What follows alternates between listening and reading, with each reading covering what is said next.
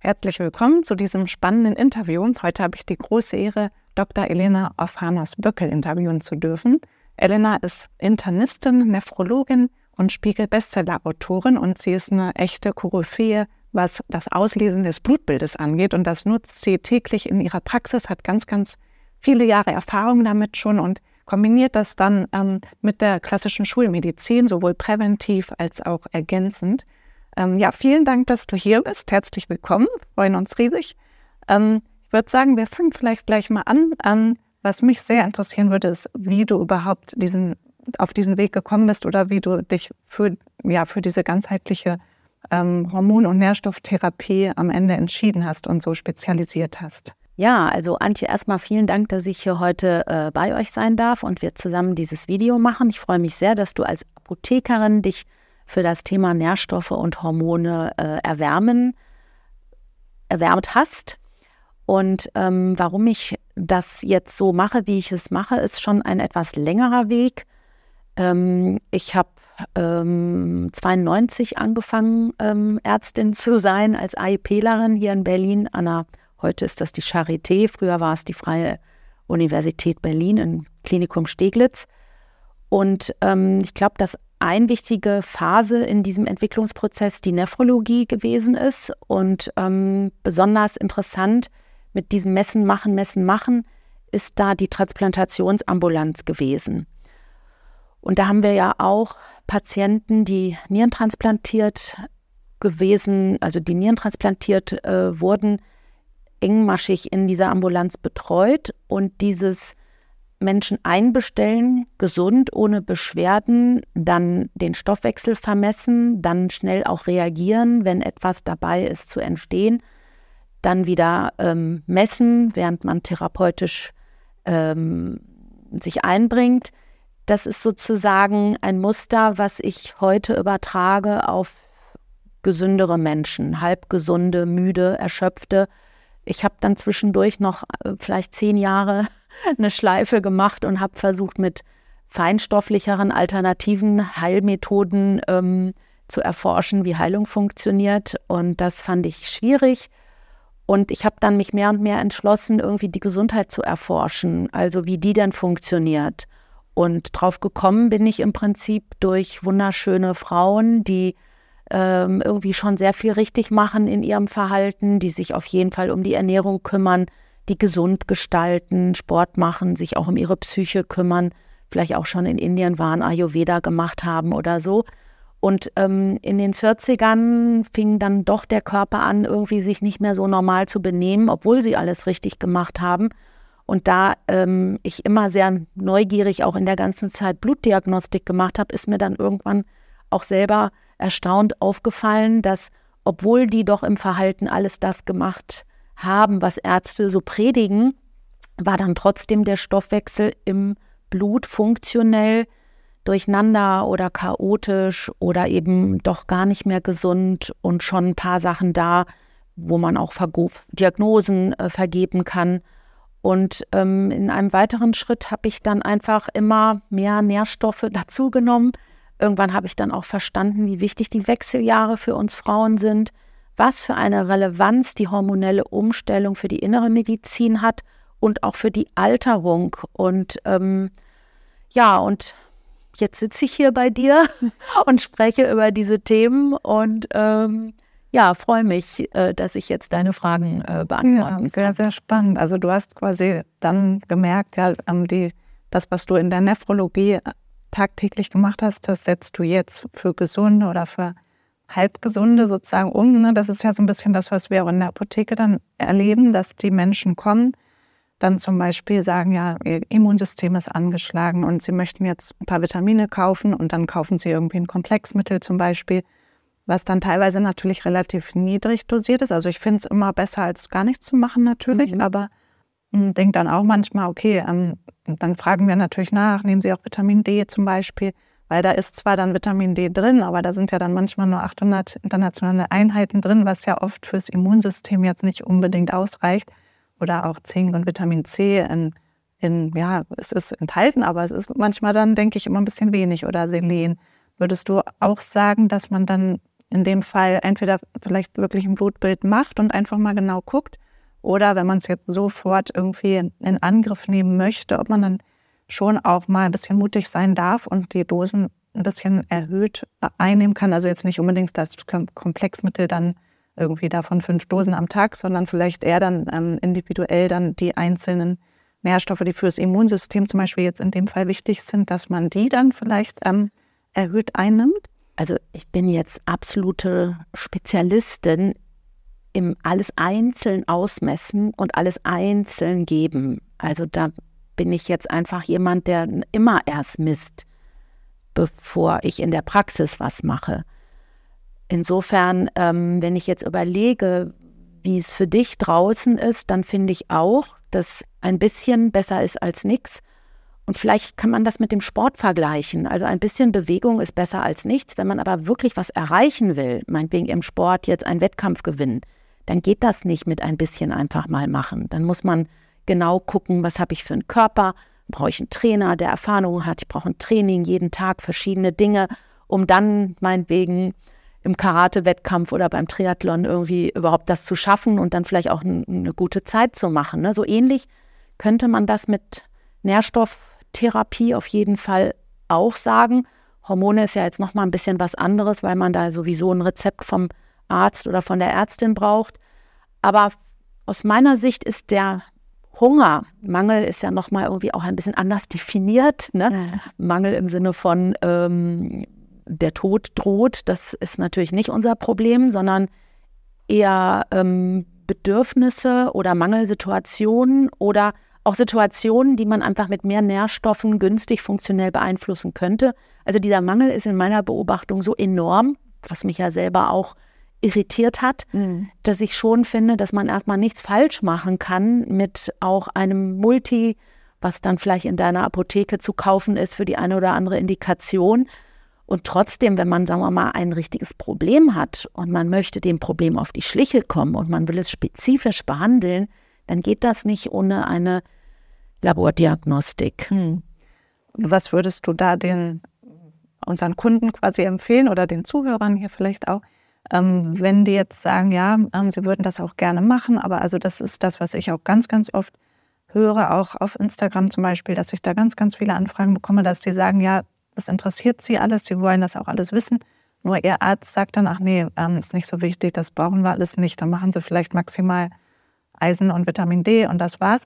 Ähm, was könnten die denn machen? Also würdest du dann sagen, okay, dann kann man sich ja belesen, zum Beispiel mit deinen tollen Büchern und kann dann gucken und mit diesen Werten dann vielleicht auch gucken, ob ein Labor in der Nähe ist ähm, und sich da dann einfach diese Werte holen, weil man muss sie ja sowieso selber bezahlen. Das sind ja meistens Werte, die nicht von der Krankenkasse übernommen werden. Würdest du das empfehlen oder eher gucken, ob es vielleicht doch andere Spezialisten noch gibt, ähm, an die man sich wenden kann. Also es ist immer schön, wenn man jemanden hat, der Erfahrung hat und der einen begleitet. Und wenn man in einer größeren Stadt lebt, und Berlin ist eine Riesenstadt, aber wir haben viele große Städte äh, im Land, dann macht es schon Sinn, vielleicht einfach mal im Internet zu schauen, ob es in der Nähe eine Praxis für funktionelle Medizin gibt oder ob es vielleicht auch ein Heilpraktiker oder eine Heilpraktikerin gibt, die orthomolekulare Medizin anbietet. Es gibt auch, das weiß ich jetzt auch nur durch Instagram, viele Ernährungscoaches, die auch schon sehr versiert sind im, mit, im Labor quasi für ihre Kunden oder Klienten ähm, zu erforschen, was mit dem Stoffwechsel los ist. Also ich denke schon, dass man über die sozialen Medien, über das Internet doch Therapeuten findet. Toll ist natürlich ein Arzt, der dann vielleicht auch noch die Schulmedizin mit der funktionellen Medizin verbindet. Aber das muss erst alles noch wachsen. Das ist alles noch nicht so, wie ich mir das auch wünschen würde. Ähm, da finde ich schon, dass es doch in vielen Städten Verbündete gibt. Mhm. Das finde ich schon. Es ist halt einfach eine Selbstzahlerleistung, sind oft Privatpraxen. Und meinetwegen kämpfe ich ja auch dafür über diese Bücher und indem ich mit dir spreche, auch mit meinetwegen ärztlichen Kollegen spreche, dass sich da vielleicht im System etwas ändert. Aber dass es jetzt so ist, wie es ist, das kann ich nicht ändern, das kannst du auch nicht ändern. Ich kann jetzt erstmal mit den Büchern informieren, was es denn gibt, wonach man suchen könnte. Also das ist erstmal mein Appell, dass man sich erstmal beliest, dass man auch in Instagram, es gibt ja sehr, sehr viele, die so wie du auch informieren, beraten, ähm, dass man erstmal schaut, was gibt es denn in den Nährstoffen. Es gibt ja, gab ja sehr viel Kritik. Viele von meinen Kollegen und Kolleginnen sind ja auch eher noch misstrauisch oder finden das ganze Thema auch noch nicht wertvoll. Aber ich sehe das anders und wie ich das sehe, kann man wirklich in den Büchern lesen. Vor allen Dingen auch in dem zweiten Buch versuche ich nochmal gut zu beschreiben, wie man vielleicht, wenn man ein Thema hat, dann selber in ein Labor gehen könnte. Auch das geht natürlich nur in einer größeren Stadt, aber in, in den größeren Städten gibt es viele Labore, wo man persönlich hingehen kann und sich seine Laborwerte sozusagen auch kaufen kann. Ja. Ähm, und dann fängt man vielleicht einfach zart vorsichtig an und tastet sich voran. Also mein Vorschlag wäre, ähm, bevor man jetzt gar nichts macht, auf jeden Fall irgendwie anfangen. Und ich versuche auch in den Büchern ähm, verschiedene Möglichkeiten zu geben, wie man anfangen kann, entweder über ein Symptom oder über einen Laborwert, den man vielleicht schon vom Hausarzt bekommen hat, den man jetzt mit den Büchern anders interpretiert. Mhm. Ähm, oder aber auch über einen Nährstoff, wo man schon weiß, dass man da ein Thema hat. Oder vielleicht aber auch seine eine Familiengeschichte. Alle Frauen in der Familie haben Schilddrüse als Thema, dass man zum Beispiel lesen kann, welche Nährstoffe sind für die Schilddrüse wichtig. Und dann ist das auch nicht sofort irgendwie ganz viel Geld, sondern vielleicht ein bisschen Geld, was man da in Labordiagnostik ausgeben muss. Die Nährstoffe an sich sind nicht teuer. Da gibt es mittlerweile in Deutschland, finde ich, sehr viele gute Firmen, die man auch ohne Angst irgendwie schlucken kann, die sehr gut ähm, schreiben, was drin ist und was auch nicht drin ist. Das war vor zehn Jahren anders. Das ist jetzt nicht mehr so. Es Gibt leider auch viele Firmen, die eben nicht über die Apotheken äh, gehen, weil es einfach dann günstiger ist für die Menschen. Also es ist ähm, wirklich möglich, erstmal mit Wissen, das braucht es als allererstes. Es braucht einfach Gesundheitsbildung, Gesundheitswissen über den Stoffwechsel, über Blutwerte, ich weiß, dass das komplex ist. Ich kann es jetzt aber auch nicht ändern. Ich kann mir einfach nur äh, weiter äh, Mühe geben, es zu erklären, dass man ähm, sich auch die Werte von seinen Ärzten aushändigen lässt im Original mit den Referenzwerten und nicht irgendwelche Tabellen, wo einfach nur doofe Zahlen drin stehen, die keiner versteht.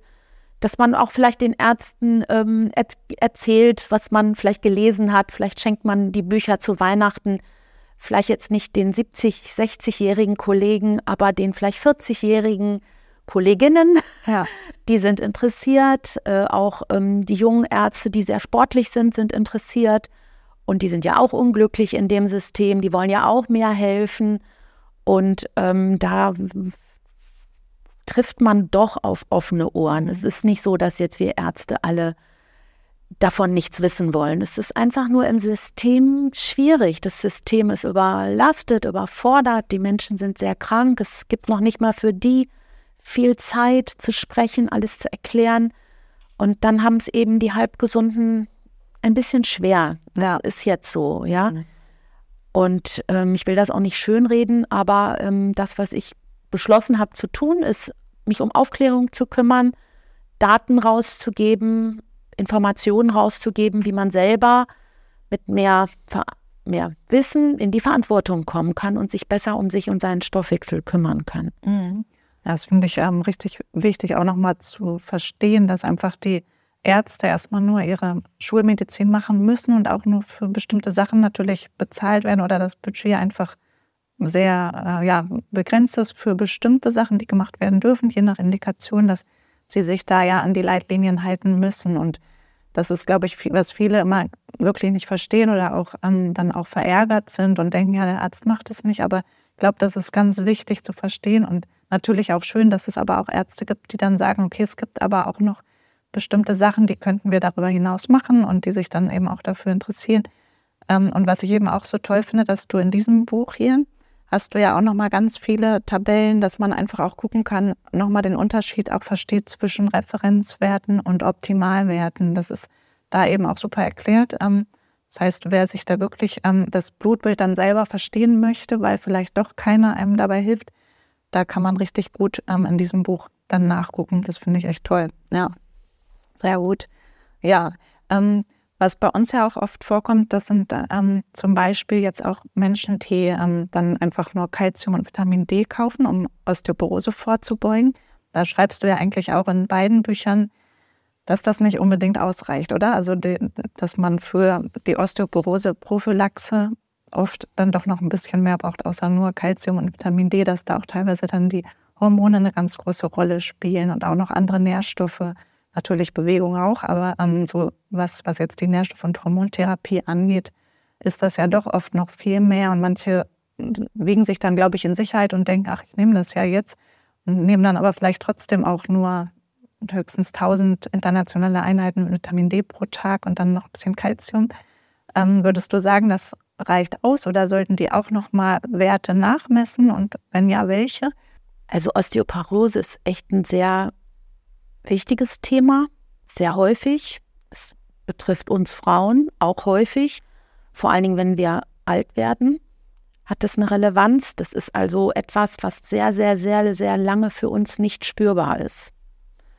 Auch Hochdruck, Niereninsuffizienz, Osteoporose, Arteriosklerose, das sind jetzt alles altersbedingte Stoffwechselerkrankungen, die in ihrem Entstehen von uns nicht gefühlt werden. Erst wenn wir brechen, tut es weh. Und bis wir brechen, gehen wirklich mehrere Jahrzehnte dahin. Mhm. Das ist wirklich langwierig. Genauso auch der Herzinfarkt. Das ist jetzt auch nicht etwas, was einen überfällt, also einen durch Arteriosklerose beginnenden Herzin bedingten Herzinfarkt. Mm, bei der Osteoporose ist es so, dass ich da zuallererst das Wichtigste finde, dass die Frauen sich aktiv um die Hormonersatztherapie bemühen. Was ich früher auch nicht wusste, früher ist dann vielleicht vor zehn Jahren, wie früh sich die hormonelle Umstellung in unserem Körper durch verschiedene Symptome, die dann in unterschiedlichen Facharztdisziplinen behandelt werden, bemerkbar machen. Ob das trockene Augen sind oder Harnwegsinfekte oder Gelenkschmerzen, Schlafstörungen oder auch psychische Beschwerden oder auch Herz-Kreislauf-Beschwerden, Herzklopfen, Hochdruck, Hautveränderungen, Augenveränderungen, Zahnfleischveränderungen. Ja, also die Liste ist lang. Und äh, ein ganz wichtiger Punkt ist eben, dass ohne das Östrogen der Knochen sich einfach wirklich viel, viel schneller auflöst. Also man sagt, dass ab einem bestimmten Alter der Knochen sozusagen sich mehr abbaut als aufbaut, vielleicht Mitte 30. Und wenn das so ist, dann verliert der Knochen so circa ein Prozent seiner Knochendichte jedes Jahr. Und wenn die Frau aber das Östrogen nicht mehr hat, also nach der letzten Blutung, dann beschleunigt sich dieser Abbau auf drei Prozent pro Jahr und das statistisch jetzt zehn Jahre lang. Das heißt, ich fände schon toll, wenn eigentlich jede Frau in der Peripostmenopause um die letzte Blutung rum eine Knochendichte-Messung bekommen würde, wo sie auch erstmal einfach nur vermessen bekommt, mit welchem Knochenmaterial sie denn in die zweite Lebenshälfte geht. Mhm. So dass sie dann auch vielleicht noch mal ein bisschen Druck bekommt, sich zu überlegen, ob sie nicht doch sich traut, die Hormone zu nutzen. Und äh, das Gleiche auch auf Ärzteseite. Sobald also der Knochen in Gefahr ist und in so einer Messung vielleicht ein Beginn im Rahmen von Osteopenie rauskommen würde, sind sofort doch die Ärzte dann irgendwie schneller bereit, der Frau die Hormone anzubieten. Und auch die Frau selber hat dann nicht mehr diese Ängste, die ja auch verschiedene Ursachen haben aus den letzten 20, 30 Jahren. Also insofern das Wichtigste fände ich, um den Knochen zu schützen, dass die Frauen die transdermale Therapie mit Estradiol und die orale vaginale Therapie mit Progesteron, das sind beides körpereigene Hormone oder bioidentische Hormone, wie man modern sagt, dass man die nutzt. Und äh, was ich früher auch nicht so wusste, ist, dass also schon Anfang 40 der Eisprung ja immer seltener wird und dass da schon das Progesteron uns Frauen verlässt und dass in diesen Prämenopausejahren das Östrogen sogar dann überwiegen kann. Da sind sehr viele Befindlichkeitsstörungen, aber auch Krankheiten, die damit auch eine Rolle spielen. Und man kann also wirklich sehr, sehr schön das Behandeln. Das ist ja auch etwas. Ne? Das ist nicht nur so, dass man das als Frau akzeptieren muss, sondern man kann mit Progesteron in der zweiten Zyklushälfte sehr viel machen. Ja, es macht nicht jeder Frauenarzt, aber ich finde doch, dass die jüngeren Kollegen, Kolleginnen doch mehr und mehr dann mit Hormonen doch arbeiten, positiv eingestellt sind und äh, dort auch in der gesetzlichen Medizin die Patientin unterstützen. Es ist nur keine Zeit, die Ängste der Frauen in einer halben Stunde Gespräch zu beruhigen. Ja. Das heißt, wenn die Frau hingeht und sagt, ich will, ich möchte gerne das und das, ich habe keine Angst, können wir das versuchen, dann ist das für den Arzt oder die Ärztin schon mal irgendwie leicht. Mhm. Ja. Aber für den Knochen, Knochen übrigens, äh, Progesteron baut den Knochen auf. Also wenn man sozusagen Sport macht, ähm, nicht, nicht so viel die Pille vielleicht nimmt, nicht, nicht raucht, so erstmal vielleicht seinen Knochen überhaupt mal aufgebaut bekommt, dann auch ganz viel Diäten und Fasten ist für einen Knochen jetzt vielleicht auch nicht so gesund. Ne? Der muss ja aufgebaut werden. Dann, wenn man vielleicht in den 40ern ist, dass man dann schon mit Progesteron in der zweiten Zyklushälfte sich unterstützt. Ich bin sogar dafür, vielleicht sogar, wenn man nur ganz wenige Symptome hat, ja. Mhm dann aber auf jeden Fall, wenn die letzte Blutung stattgefunden hat, dass man auch mit den Ärzten spricht, dass man vielleicht bittet um eine Knochendichtemessung.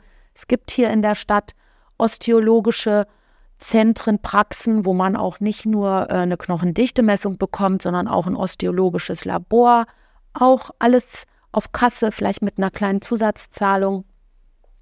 Und dass man das erstmal nicht verstreichen lässt, diese Chance, weil wenn dann zehn Jahre um sind, dann ist halt auch etwas schon kaputt oder atrophiert oder abgebaut, was tatsächlich dann auch nicht mehr unbedingt wiederbelebbar ist. Ich meine, man kann dann immer noch aufhalten, aber man kann das, was vielleicht dann schon gegangen ist, nicht unbedingt wieder her, zurechtbekommen. Ne? Wobei, wenn man dann noch die Nährstoffe dazu nimmt, und da hast du schon das Vitamin D genannt, das Calcium, das Magnesium, Bohr, Vitamin K2, Vitamin C, Aminosäuren wären alles sehr, auch B-Vitamine, B12, sind alles sehr interessante Werte. Die Wahrheit ist, dass mein ganzes Buch für jedes Organsystem wichtig ist, weil jede Zelle diese Sachen braucht, ja. Und die eine Zelle braucht eben ein bisschen mehr Kalzium, die andere braucht ein bisschen mehr Vitamin D oder die eine oder andere Krankheit wird dann schneller symptomatisch, wenn der eine Stoff besonders fehlt. Je nachdem auch, was für eine Genetik man hat.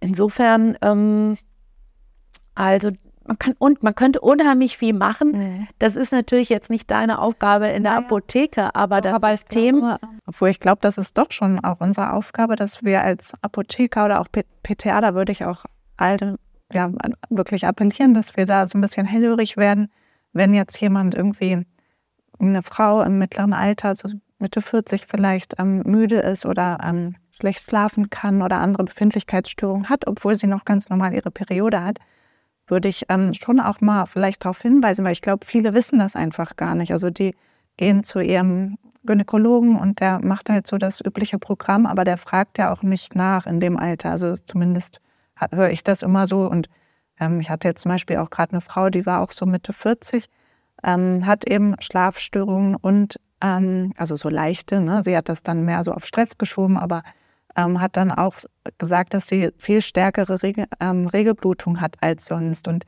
und da hat dann der Frauenarzt ihr empfohlen, dass sie dann einfach wieder anfängt, die Pille zu nehmen. Weil er meint, gut, dann geht es ja wieder zurück mit den Periodenbeschwerden sozusagen.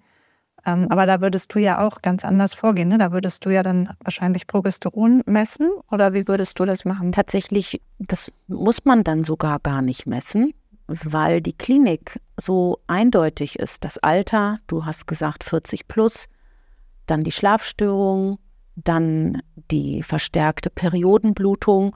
Und das hatte ich ja eben gesagt, dass mit zunehmendem Alter ab Anfang 40 die Eisprünge in ihrer Anzahl weniger werden. Das nennt man dann anovulatorische Zyklen nehmen zu.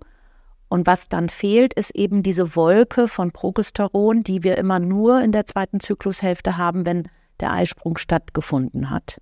Okay. Und wenn der Eisprung nicht stattgefunden hat, was die Frau gar nicht merken muss, die blutet ganz normal wie immer, meinetwegen auch nach der Uhr alle 28 Tage, äh, dann kann es sein, dass durch das fehlende Progesteron dann das Östrogen dominiert und Progesteron würde normalerweise ein bisschen die Endothel-Schleimhaut, Endometrium-Schleimhautbildung etwas bremsen, dass sie dann deswegen wegen fehlendem Progesteron eine verstärkte Blutung hat. Okay. Und auch mehr, vielleicht mehr Beschwerden, mehr PMS, schlechtere Laune, Bauchschmerzen, vielleicht auch mehr Allergie, mehr Migräne oder so. Und tatsächlich, ja, man kann die Pille geben, aber ich bin dagegen, ohne Grund oder sagen wir mal, wenn es keine Alternative gibt, jetzt äh, synthetische körperfremde Hormone oral zu geben.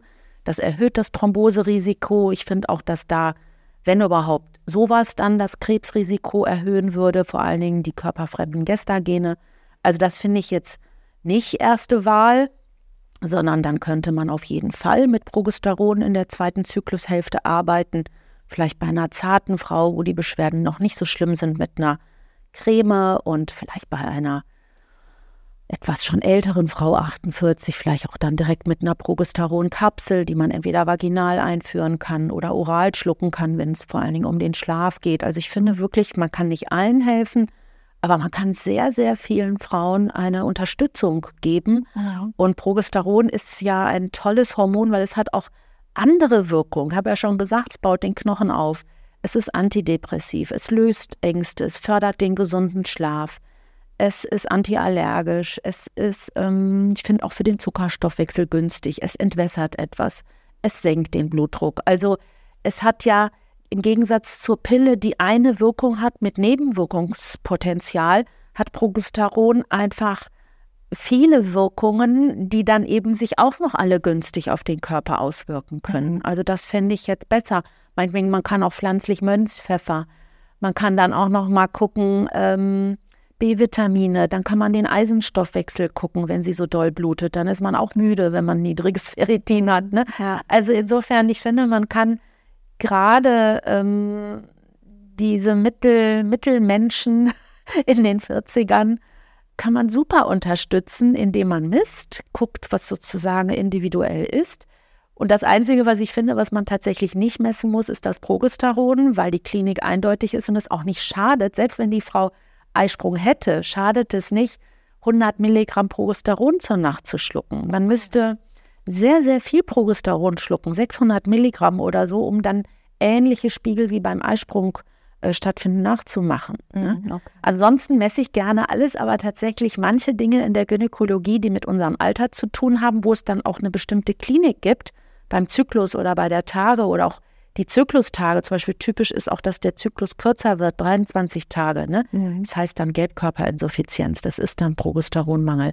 Also da braucht man dann tatsächlich nicht messen, um zu therapieren. Okay, das ist auch gut zu wissen, weil ja. ich glaube, viele haben auch einfach Angst, an, auf, also Hormone überhaupt zu nehmen, weil sie ja das verwechseln mit den synthetischen Hormonen, ja. die ja wirklich auch Nebenwirkungen haben ne, und die man nur in bestimmten Also das sind tatsächlich auf jeden Fall wir schuld, also wir Ärzte, die Ärzte oder meinetwegen auch die, die mir Dinge beigebracht haben, weil ich habe auch zur Spirale, zur Mirena-Spirale, Hormonspirale gesagt und es fällt mir heute noch schwer, ein Ersatzwort zu finden. Was soll ich denn dann sagen? Ja, Medikamentenbesetzte mit körpersynthetischen körperfremden synthetischen Medikamenten besetzte, eisprungunterdrückende Spirale. Ja. Also das ist natürlich viel einfacher, auch Hormonspirale zu sagen. Ne? Ja. Aber äh, tatsächlich Verhütung geht nicht ohne körperfremde Chemie. Das geht nicht mit körpereigenen Hormonen. Das ist ja wirklich ein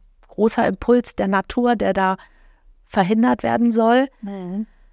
Ähm, und viele, viele Dinge in der Vergangenheit, über die ich vor allen Dingen hier in dem grünen Buch auch schreibe, haben mit dazu beigetragen, dass äh, das Wort Hormon quasi heute bei vielen Ängste auslöst. Das ist wirklich ungerecht, falsch.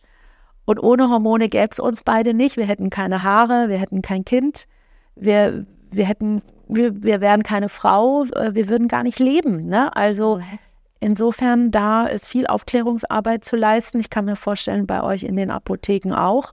Ja. Aber das ist super, super wichtig. Da ist einfach ein Fehler passiert. Mhm. Und das braucht wirklich jetzt, ein, brauchte eine ganze Generation von Ärzten, Ärztinnen, die quasi dieses, diesen Schock von damals, 2001, als diese Studie da rausgekommen war, diese WHI-Studie, wo es dann hieß, Hormone machen Krebs, haben ja dann alle Frauenärzte dann auch die Hormone abgesetzt, auch die körpereigenen.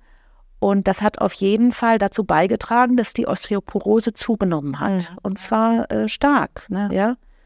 Ja, das ähm, finde ich auch nochmal ganz wichtig, auch für die anderen Apotheker oder PTAs, die vielleicht zuhören, dass wir da eben auch nochmal die KundInnen dann sensibilisieren und, und denen einfach nochmal den Unterschied erklären, weil wir wissen das ja eigentlich ja. auch. Also wir kennen ja die Medikamente und dass wir einfach auch nochmal die Angst nehmen vor den, also bioidentisch. Also vielleicht wäre auch nochmal toll für euch, die Beipackzettel von den typischen Präparaten, die man ja auf Kasse für die Hormonersatztherapie bekommt, die körpereigene Hormone enthalten, meinetwegen Progesteron befindet sich in Utrogest, Parmenita und Progestan. Das sind alles drei Fabrikate, die industriell hergestellt werden und körpereigenes Progesteron enthalten. Die haben ja einen Beipackzettel, der nicht für Progesteron geschrieben ist, sondern für Pille und Co. geschrieben ist. Genau das gleiche mit den Produkten von Transdermal E2, Estradiol, auch E3, also sowas wie Ovestin. Und das wäre super,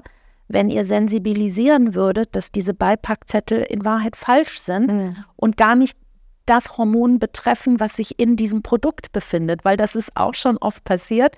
Dann hat der Frauenarzt quasi der Frau natürlich die Hormonersatztherapie verordnet, geht sie nach Hause, hat das schöne körpereigene Progesteron und das schöne eigene körpereigene Estradiol zu Hause. dann liest sie den Beipackzettel und der ist ganz schrecklich.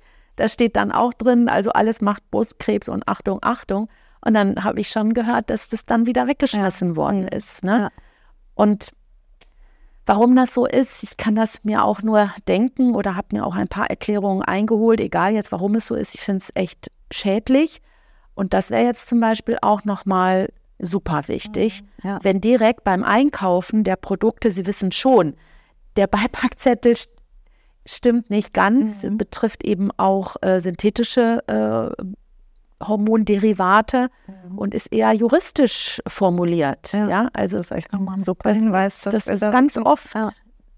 das ein richtiges Problem, ja. auch dann in der Praxis, dass die dann den Zettel mitbringen mhm. und sagen, ja, aber ist das denn wirklich körpereigen? Ja. Ja, oder auch, dass sie generell denken, das ist halt ein richtiges, starkes Medikament mit starken Nebenwirkungen und dass sie das auch nur so lange einnehmen, wie es wirklich notwendig ist und dann ab sofort wieder absetzen. Und wahrscheinlich da ja auch besser, das möglichst lange zu nehmen. Was würdest du da eigentlich empfehlen? Also an, an Therapiedauer sozusagen? Ja, jetzt bin ich ja eine Internistin und habe mit den Leitlinien der Gynäkologen, hm, sagen wir mal, auch jetzt nichts zu tun, auch keine Erfahrung, auch kein Trauma erlebt. Mhm. Und äh, ähm, meinetwegen als Vergleich, Schilddrüsenhormone setze ich nicht ab nach einem Window of Opportunity für, für zehn Jahre, sondern das darf derjenige sein Leben lang ähm, einnehmen. Und tatsächlich, da ich ja jetzt Östrogen und Progesteron zum Osteoporoseschutz gebe, finde ich auch nicht, dass das abgesetzt wird. Der Unterschied ist, dass in den Leitlinien der Frauenärzte es gegeben wird, nicht zur Prävention, mhm. sondern zur Behandlung von klimakterischen Beschwerden. Mhm. Und die erledigen sich meistens nach einer gewissen Zeit und dann wird deswegen auch wenn die Frau keine Beschwerden hat, die Therapie auch nach vielleicht vier, fünf Jahren nach der letzten Blutung nicht aufgenommen. Und sie wird dann auch vielleicht äh, aufgehört, wenn sozusagen die letzte Blutung zehn Jahre her ist. Ich mache das nicht. Würdest du sogar auch wieder anfangen, das zu nehmen, wenn das jetzt schon abgesetzt wurde und dann, und weiß ich nicht, eine 70-jährige Frau sagt, sie möchte doch mehr für ihre Knochen tun?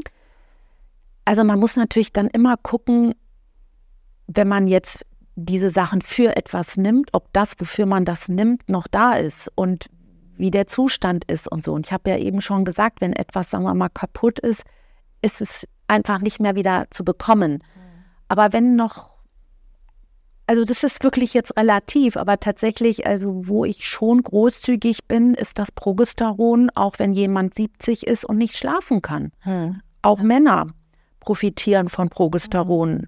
um besser zu schlafen. Mhm brauchen vielleicht auch manchmal nur 50 Milligramm, aber auch 100 Milligramm oder wenn sogar ein Mann sehr gestresst ist und nicht schlafen kann, geben Stressexperten, Professoren auch 200 Milligramm.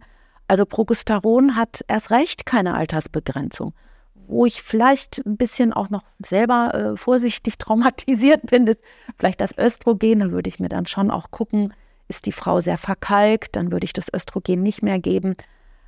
Aber ähm, das muss man dann wirklich schwer. Es ist sehr schwer, jetzt auch meinetwegen für jemanden einzeln in der Praxis dann so ganz allein alle Leitlinien zu brechen. Ja, das Aber tatsächlich, wenn ich einen Menschen habe und der hat klare Indikationen durch Beschwerden, durch Befunde, durch Laborwerte, dann nutze ich Nährstoffe und Hormone altersunabhängig. Mhm. Sinnvoll, sicher mhm. Sanft ja, nach Labor und Befinden. Mhm. Und die, ähm, also Progesteron würdest du dann auch, wenn jetzt die ähm, sowieso keine Blutung mehr auftritt oder bei Männern, würde man dann einfach durchgehend nehmen, ne? oder? Das, ähm, wenn es, wenn die Indikation der Schlaf ist, ist es natürlich sinnvoll, es dann einfach durchgängig zu nehmen. Und äh, ich mache auch in der ähm, Hormonersatztherapie keine zyklische Anwendung von Progesteron. Das machen manche Frauenärzte, Frauenärztinnen habe ich so beobachtet. Aber äh, ich finde das internistisch betrachtet nicht sinnvoll, mhm. jetzt da die Jugend zu imitieren, sondern ich will ja etwas im Rahmen der Alterung lindern. Mhm. Und das finde ich dann, dass jemand dann ein Recht hat, täglich mhm. von Progesteron zu profitieren. Und ähm, insofern mache ich eher regelmäßig. Ja. Ich mache eher regelmäßig, kontinuierlich. Und dann sind eben auch mal Pausen oder mal, wenn man mal was vergisst, ist dann auch nicht so schlimm. Ja. Super.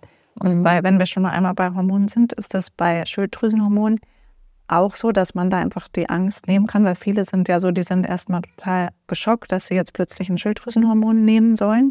Aber an sich tut es ja ihrer Schilddrüse extrem gut ähm, und dem ganzen Stoffwechsel. Und wir sind da jetzt natürlich auch immer hin und her gerissen, was sollen wir denn jetzt sagen? Weil natürlich ist der Beipackzettel auch nicht schön, aber es sind ja dann auch bioidentische Hormone, die eigentlich sinnvoll sind und jetzt nicht unbedingt als richtiges Medikament eigentlich. Also klar, es ist ein Medikament und ist verschreibungspflichtig, aber trotzdem ist es ja was völlig anderes, als wenn man jetzt irgendwie ein anderes ähm, Medikament nimmt, was wirklich starke Nebenwirkungen hat. Ne? Also finde ich gut, dass du das fragst. Tatsächlich, ich, ich liebe Schilddrüsenhormone. Sie sind unglaublich wichtig. Wahnsinnig viele Dinge in der inneren Medizin im Rahmen der Alterung wären nicht so schlimm, wenn die Menschen eine super Schilddrüsenfunktion hätten. Und was man wissen muss, da ist echt das Labor sehr wichtig und da wird nicht gut gemessen. Es gibt vier Werte, die ich wichtig finde, die man machen muss. Das ist das TSH, das ist das freie T3, das freie T4 und wenn es geht, auch das Reverse äh, T3, äh, T3. Und wenn man noch nie Schilddrüsendiagnostik gemacht hat, vielleicht auch die Antikörper, TPO und TAC. Und gibt noch einen dritten, der aber nur bei einer Hyperthyreose, sagen wir mal, richtig relevant ist. Aber gerade das T3 ist super wichtig, weil das das stoffwechselaktive Hormon ist. Und was es gibt, es gibt so drei Etagen, die im Rahmen der Schilddrüsenhormone ein bisschen durcheinander sein können. Zum einen kann die Hypophyse, die das TSH herstellt, schlapp sein, Stress, müde, Nährstoffmangel, Schlaflosigkeit. Und dann kann sie vielleicht nicht so genug TSH herstellen, um die Schilddrüse zu stimulieren.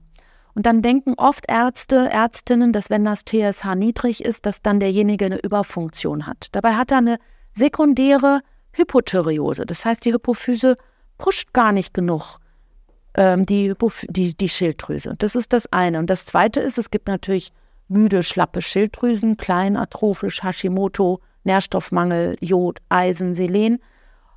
Das kann man noch im Sonogramm sehen. Und dann gibt es noch eine dritte Ebene und die ist auch leider in der Endokrinologie irgendwie nicht existent. Da geht es um die zelluläre Aktivierung von T4. Das heißt, die Schilddrüse macht hauptsächlich das T4, das verkauft ihr als L-Tyroxin. Und dieses T4, das ist so eine Tyrosin-Aminosäure, Abkömmling mit vier Jodstückchen, das wird dann in der Zelle aufgenommen und in der Zelle wird dann an der richtigen Stelle das richtige Jod durch ein Enzym, was selenabhängig ist, abgeschnitten. Dann entsteht T3, das verkauft ihr als Tybon. Und nur dieses T3 kann dann im Zellkern sich mit dem T3-Rezeptor verbinden, um dann alles schön glücklich, warm und energetisch zu machen.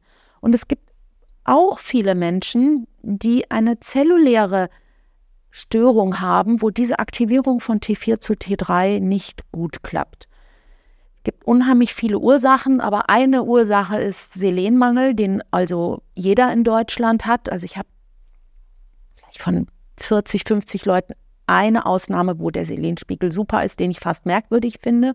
Alle anderen haben einen schlappen Selenspiegel. Das beschreibe ich auch genau in den Büchern, dass man das im Vollblut messen kann. Man könnte es sogar auch im Serum messen. Also als Orientierung ist egal welcher Blutort ganz gut. Und da muss man halt auf satte Spiegel einstellen und nicht in der normalen Mangelreferenz sein. Also es steht alles in den mhm. Büchern, wie man solche Nährstoffe gut einstellen kann. Also äh, ganz vielen fehlt das Tybon. Ja. Und ähm, ich habe gar keine Angst mehr vor Schilddrüsenhormonen. Im Gegenteil, ich finde wirklich, dass viele, viele, viele Frauen Schilddrüsen schwach sind, Nebennieren schwach sind vor lauter Stress und dann kommen sie auch noch in die Wechseljahre und die haben Beschwerden in den Wechseljahren. Also wenn man nicht eine gute Schilddrüsen-Superfunktion hat, auch auf zellulärer Ebene, wofür man Nährstoffe braucht und dann auch noch viel, viel Stress hatte, was weiß ich, Job, Kinder, Eltern, und erschöpft ist und dann auch noch Progesteronmangel und dann auch noch äh, Östrogenmangel, dann ist es wirklich unangenehm, der Alltag. Man, hat, man hat keine Kraft, man hat keine Energie, man fühlt, Frau fühlt sich nicht, ne Mann, Frau fühlt sich nicht. Also äh, die Schilddrüse ist unglaublich wichtig. Also da wäre ich sehr daran interessiert, das gibt viele, viele Posts auch, wo immer vor Schilddrüsenhormonen gewarnt wird. Da muss man wirklich genau gucken, was habe ich denn für ein Thema? Habe ich ein, ein müdes Gehirn? Habe ich, hab ich überhaupt eine Schilddrüse im Sono? Ist die denn super saftig, knotenfrei und hübsch? Mhm. Gibt es so ein paar Adjektive, beschreibe ich auch. So sollte eine gesunde Schilddrüse im Sono sein. Und was ist mit, mit der zellulären? Das nennt man Konversion, T4 zu T3-Konversion. Mhm. Also und das kann man über diese vier Blutwerte sehr gut rausbekommen, ja. ob man denn TSH hat, ob man T3 hat, T4 hat und ob man vielleicht sogar in der Zelle zu viel falsches T3 herstellt. Mhm.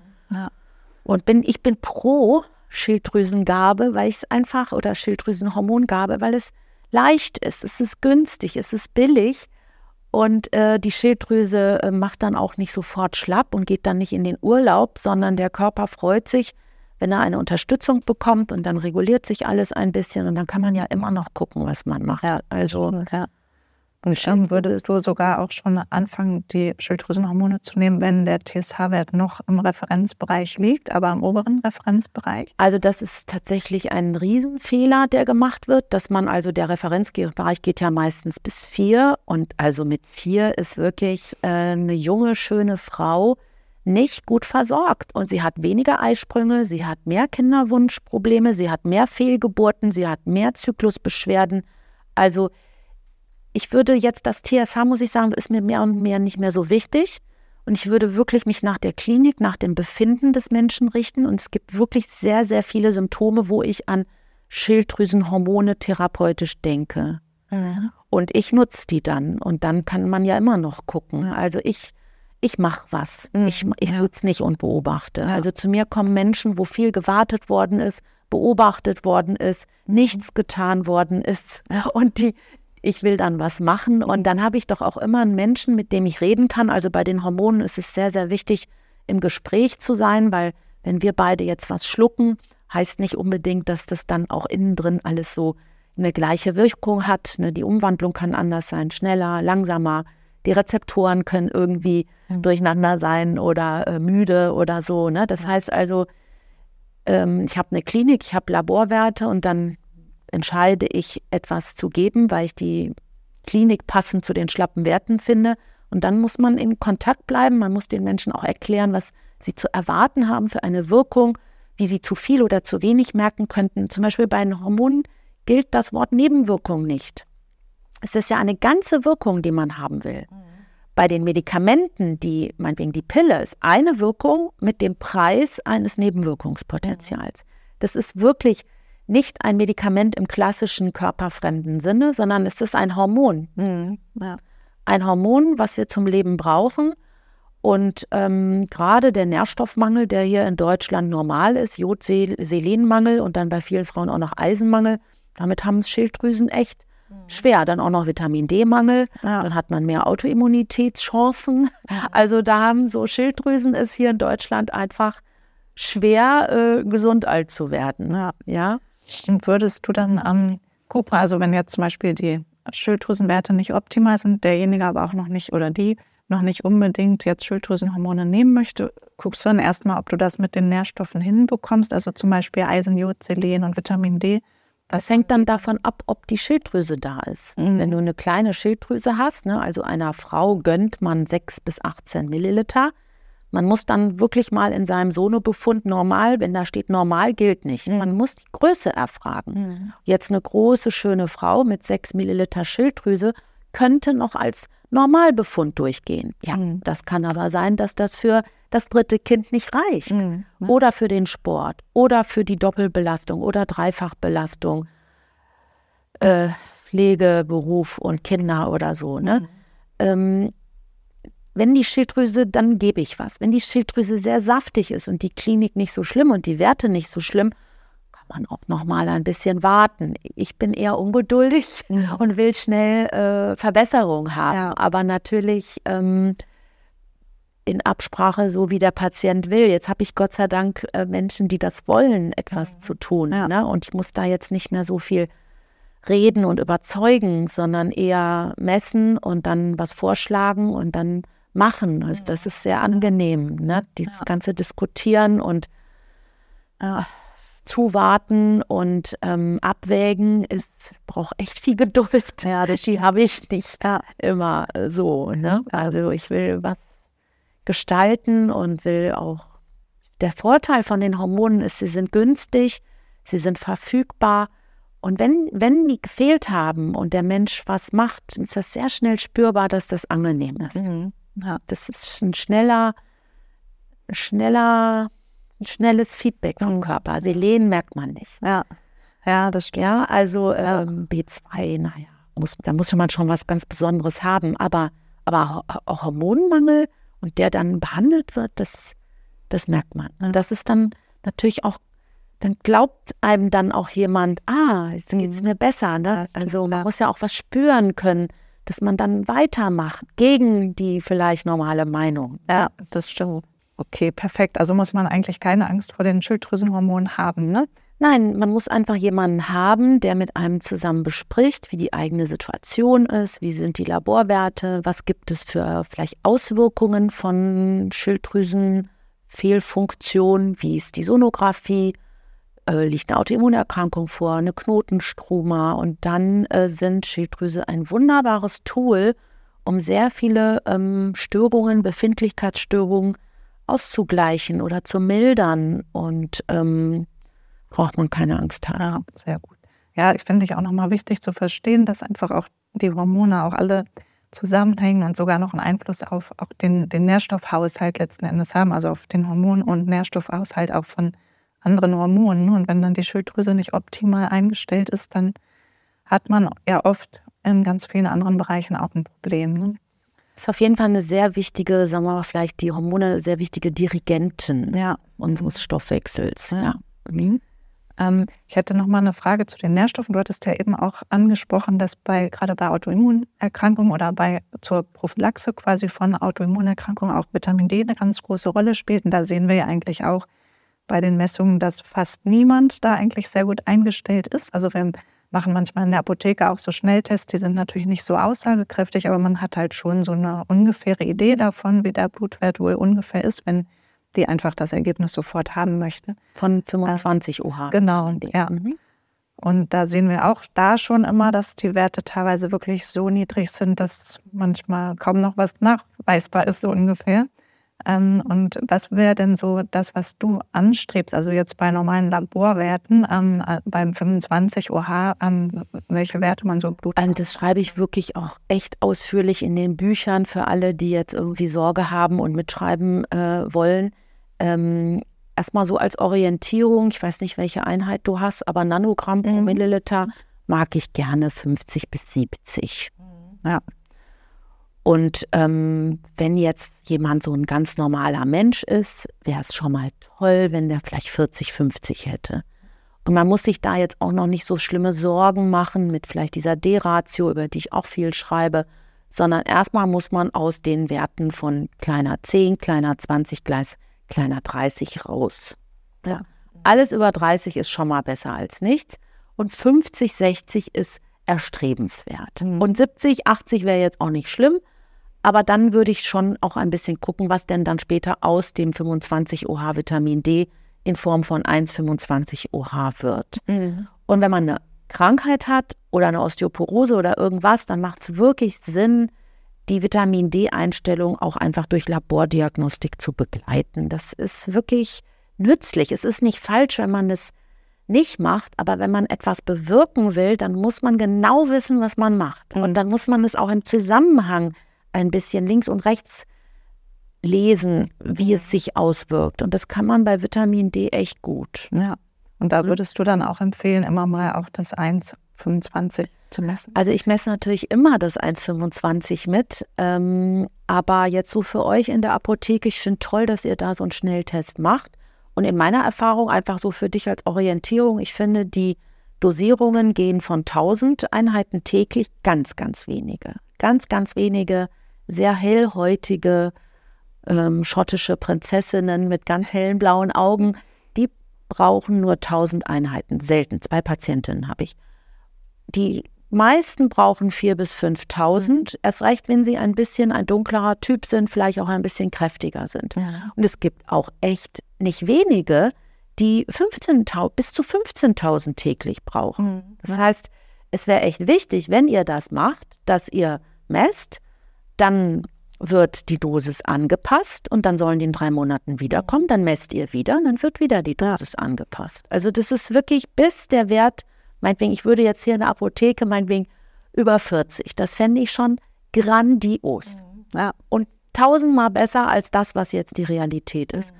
Und wenn ihr dann merkt, der Mensch hat Lust auf mehr, äh, liest sich vielleicht die Bücher, dann kann man noch mal ein bisschen Kalzium und Magnesium, man kann, ihr seht die ja auch dann immer, wie die so mhm. aussehen, vielleicht verraten sie euch auch ein bisschen ihre Beschwerden. Mhm. Bohr ist jetzt vielleicht nochmal auch interessant, aber das finde ich jetzt ein bisschen kompliziert vielleicht. Ne? Mhm, ja. Aber ähm, kann man auch nicht so viel falsch machen, wenn man drei Milligramm empfiehlt. Ja. Es ist echt schwer, jetzt zu viel Bohr zu haben. Das wären präterminale Nierenkranke. Da würde ich kein Bohr einfach so blind geben. K2 schadet auch nicht. Da sind auch die Leute so vorsichtig. Da würde ich mindestens mit 200 Mikrogramm anfangen. Es gibt Patientinnen mit Osteoporose, die brauchen 2400 Mikrogramm. Mhm. Also ja. das kann man alles dann durch Messungen, es hat mich jetzt 30 Jahre gekostet, mich an, anzunähern an diese Dosierungen. Ja. Damit bin ich ja nicht groß geworden. Das hat mir ja keiner erlaubt, ja. sondern ja auch eher mich verängstigt. Ne? Aber ich habe gemessen, gemacht, gemessen, gemacht, alles immer miteinander vernetzt, beobachtet und muss feststellen, oh, man kann aber echt viel mit Nährstoffen machen, um therapeutisch auch etwas zu bewirken. Mhm. Ja? Das finde ich auch immer spannend, auch mit den Dosierungen. Wir machen es immer so, dass wir das dann berechnen aufs Körpergewicht und dann mhm. meistens so 50 internationale Einheiten pro Kilogramm Körpergewicht und pro Tag dann geben mit K2 zusammen. Und da finde ich es auch spannend, wenn die dann wiederkommen nach drei mhm. Monaten. Mhm. Bei manchen hat es super geklappt mhm. mit dem gleichen Produkt und bei manchen überhaupt nicht. Das gut, ist nicht ne? das also, Produkt, sondern ja. die individuelle ähm, Dosis, die es braucht. Ja. Also da wird dann oft gedacht, das Produkt ist schlecht, mhm. aber da würde ich jetzt mal sagen, du einigst dich auf eine Firma, der du vertraust mhm. und mit denen arbeitest du und da arbeitest du so lange, bis du die richtige Dosis für die Leute ja. rausgefunden hast. Und die Spanne ist, tatsächlich erstaunlich groß. Ja. ja? Und ähm, diese Gefahr, von der immer ausgeht, da müsste ja dann das Serumkalzium sehr hoch sein. Das ist jetzt nicht unbedingt jetzt die, die allererste Realität, die eintritt, wenn man plötzlich einfach mal 4000 Einheiten Vitamin D gibt oder ja. nimmt. Mhm. Ja? ja? Also unsere Realität ist ein Mangel mhm. und nicht die Überdosierung. Ja. Das heißt, die Gefahr von Überdosierung ist weit, weit, weit, weit weg. Ja, ja, also das ist auch wirklich so. Also viele denken auch wirklich immer noch, dass sie das auch über die Ernährung zu sich nehmen können. Nee, Vitamin D geht nicht ja. über die Ernährung, das geht wirklich über die Sonne, wenn er richtig knackebraun wiederkommt, wo ja dann auch irgendwie die halbe Welt dermatologisch vielleicht aufschreit. Äh, dann äh, bräuchte man kein Vitamin D. Mhm. Also richtig richtig braun. Ich sage jetzt nicht, dass das gesund ist. Ich will mich jetzt nicht sofort mit allen mit Hautkrebs und so irgendwie ähm, verärgern, aber tatsächlich das, was jetzt ist, dass sozusagen auch schon äh, viele Kinder gar nicht mehr an die Sonne dürfen, weil man Angst hat, also und dann alles einschmiert, das ist auch vielleicht nicht gesund. Ja. Ne? Und zumindest müsste man dann äh, ein bisschen Vitamin D substituieren. Aber die Sicherheit, ob man was richtig macht oder nicht, bekommt man nur, wenn man misst. Ja. Mhm. Das ist jetzt einfach so. Ja. Ja. Die Sicherheit, dass man nichts falsch macht, aber auch das Wissen, dass man etwas richtig macht. Das Mhm. kriegst du nicht ähm, ohne. Laborwerte. Ja. Das ist, Ja, ist jetzt leider so. Ja, aber es ist ja auch gut, weil muss man, man sieht dann eben auch, dass man wirklich einen höheren Bedarf hat. Ne? Das finde ich schon auch immer ganz gut. Und so kann man das den Menschen ja auch viel besser erklären, als wenn man einfach sagt, ach, nehmen Sie mal 5000 Einheiten und die ähm, sind dann erstmal geschockt, dass es irgendwie das Fünffache ist von dem, was der Arzt empfohlen Man hat. kann ja auch erstmal sagen, nehmen Sie mal einfach, man misst, Ja, kommen Sie mit dem Rezept für 1000 Einheiten, dann misst du, dann sagst du, naja, nehmen Sie die 1000 Einheiten, kommen Sie in zwei Monaten wieder, dann gucken wir mal, was es gebracht hat. Mhm. Sie können auch jetzt schon 2000 nehmen, weil sie sind ja nicht so leicht und meine, meine Erfahrung sagt mir, dass das ähm, wahrscheinlich nicht reichen wird, aber es ist ja Ihre Entscheidung. Ich kann Ihnen nur sagen, das und das ist meine Erfahrung, Mhm. hier ist der Wert. Ja. Und lassen Sie uns einfach messen, machen, messen, machen. Also es eilt ja jetzt nicht. Ja. Du bist ja nicht äh, in der Verantwortung, jetzt die zu retten, sondern du berätst sie genau. und bringst sie so in ihrem Tempo auf einen etwas besseren Weg. Ja. Also ich würde sagen, jede zehn Nanogramm, Ja, die man ja, schafft, sind stimmt. interessant und wertvoll. Ja. ja? Auf jeden Fall. Ne?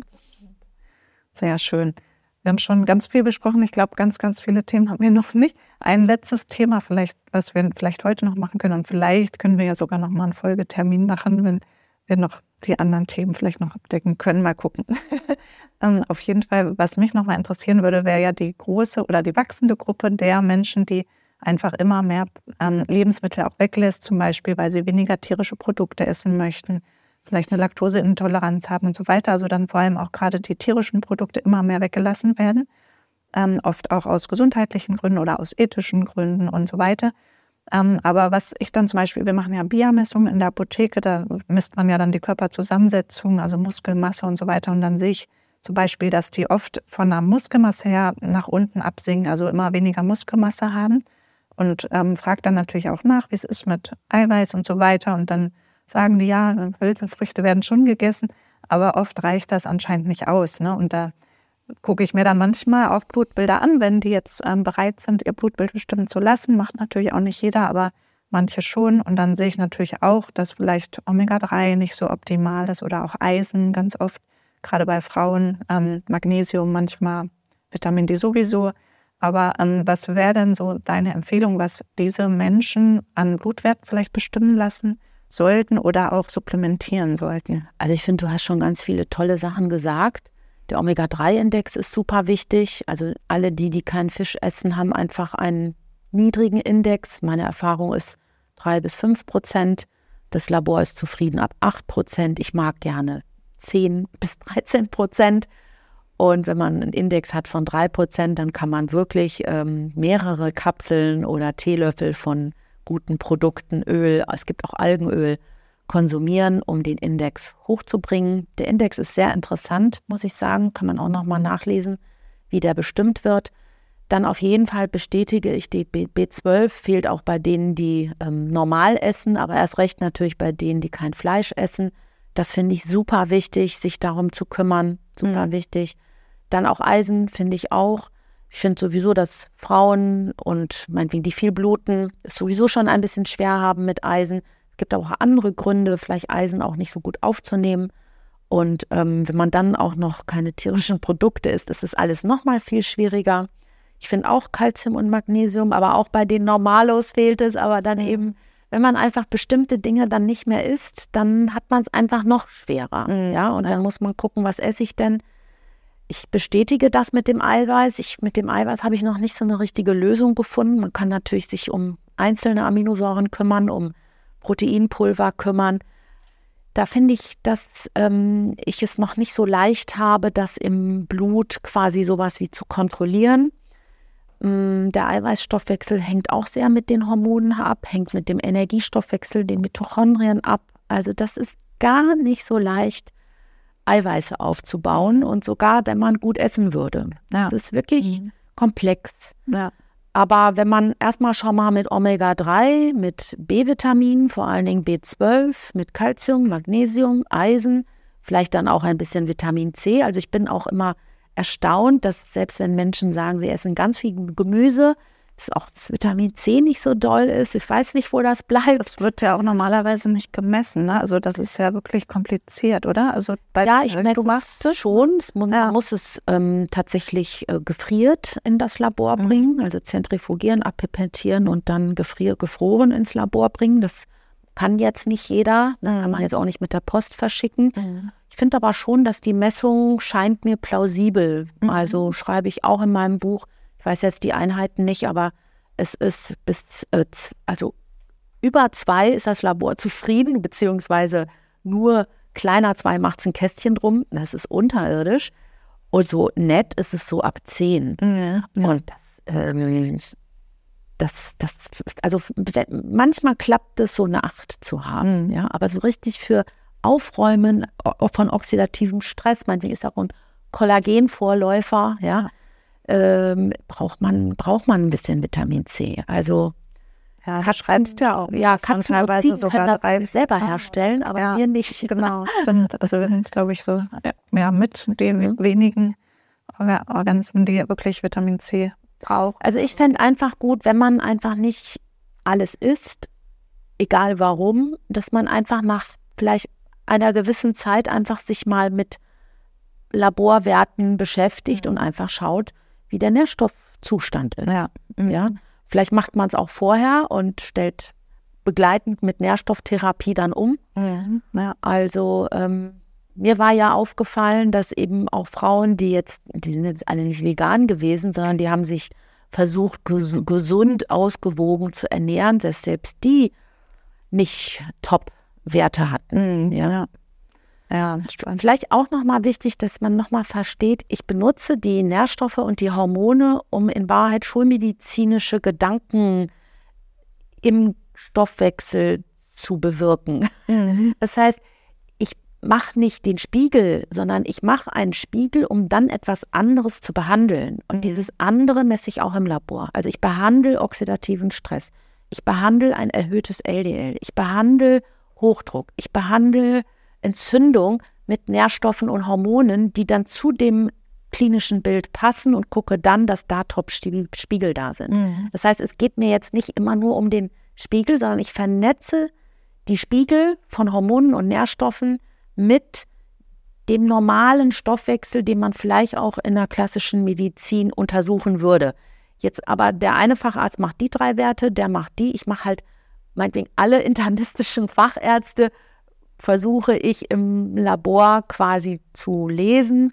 Und dann behandle ich da zehn Jahre früher, als man vielleicht mit der Schulmedizin loslegen würde und versuche, den Stoffwechsel in der Gesundheit zu halten. Mhm. Also es ist nochmal ein bisschen anders als das, was vielleicht draußen gedacht wird, ja. dass ich einfach nur Spiegel einstelle und Mangel behebe, aber ich benutze, ich habe ein Problem, ich gucke dann im Blut, wo das Problem herkommen könnte, also irgendwie so Ursachenforschung und dann schaue ich, was passt dazu, was ist dann niedrig, was würde helfen und das gebe ich dann. Mhm. Ja, das ist mehr so ein ärztlicher Ansatz und jetzt draußen ist es natürlich mehr ein vielleicht dann doch Nahrungsergänzungsansatz. Ja, ne? Ich genau, mache richtig ja. Therapie mhm. mit Nährstoffen und Medikamenten und Hormonen und Verhalten, aber es ist nochmal noch mal ein Schritt weiter und das ist das natürlich, was ich gerne von der Ärzteschaft und den Unis gerne mitgedacht hätte. Ja, ja.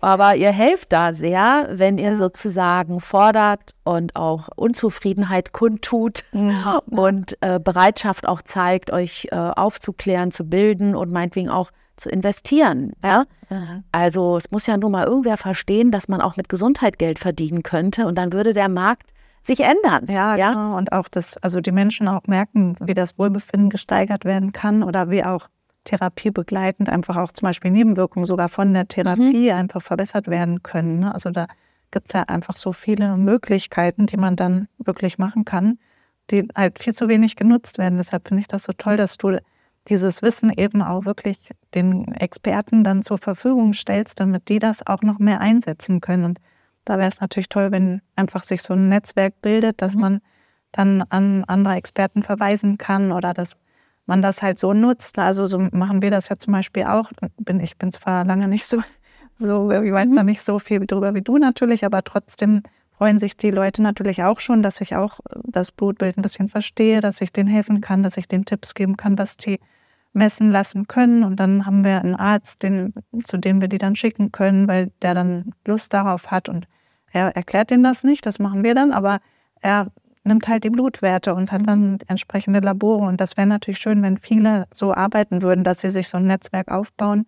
Weil leider kann, hast du ja auch, glaube ich, nicht mehr so viele Kapazitäten, um jetzt alle Menschen in deine Praxis kommen zu lassen.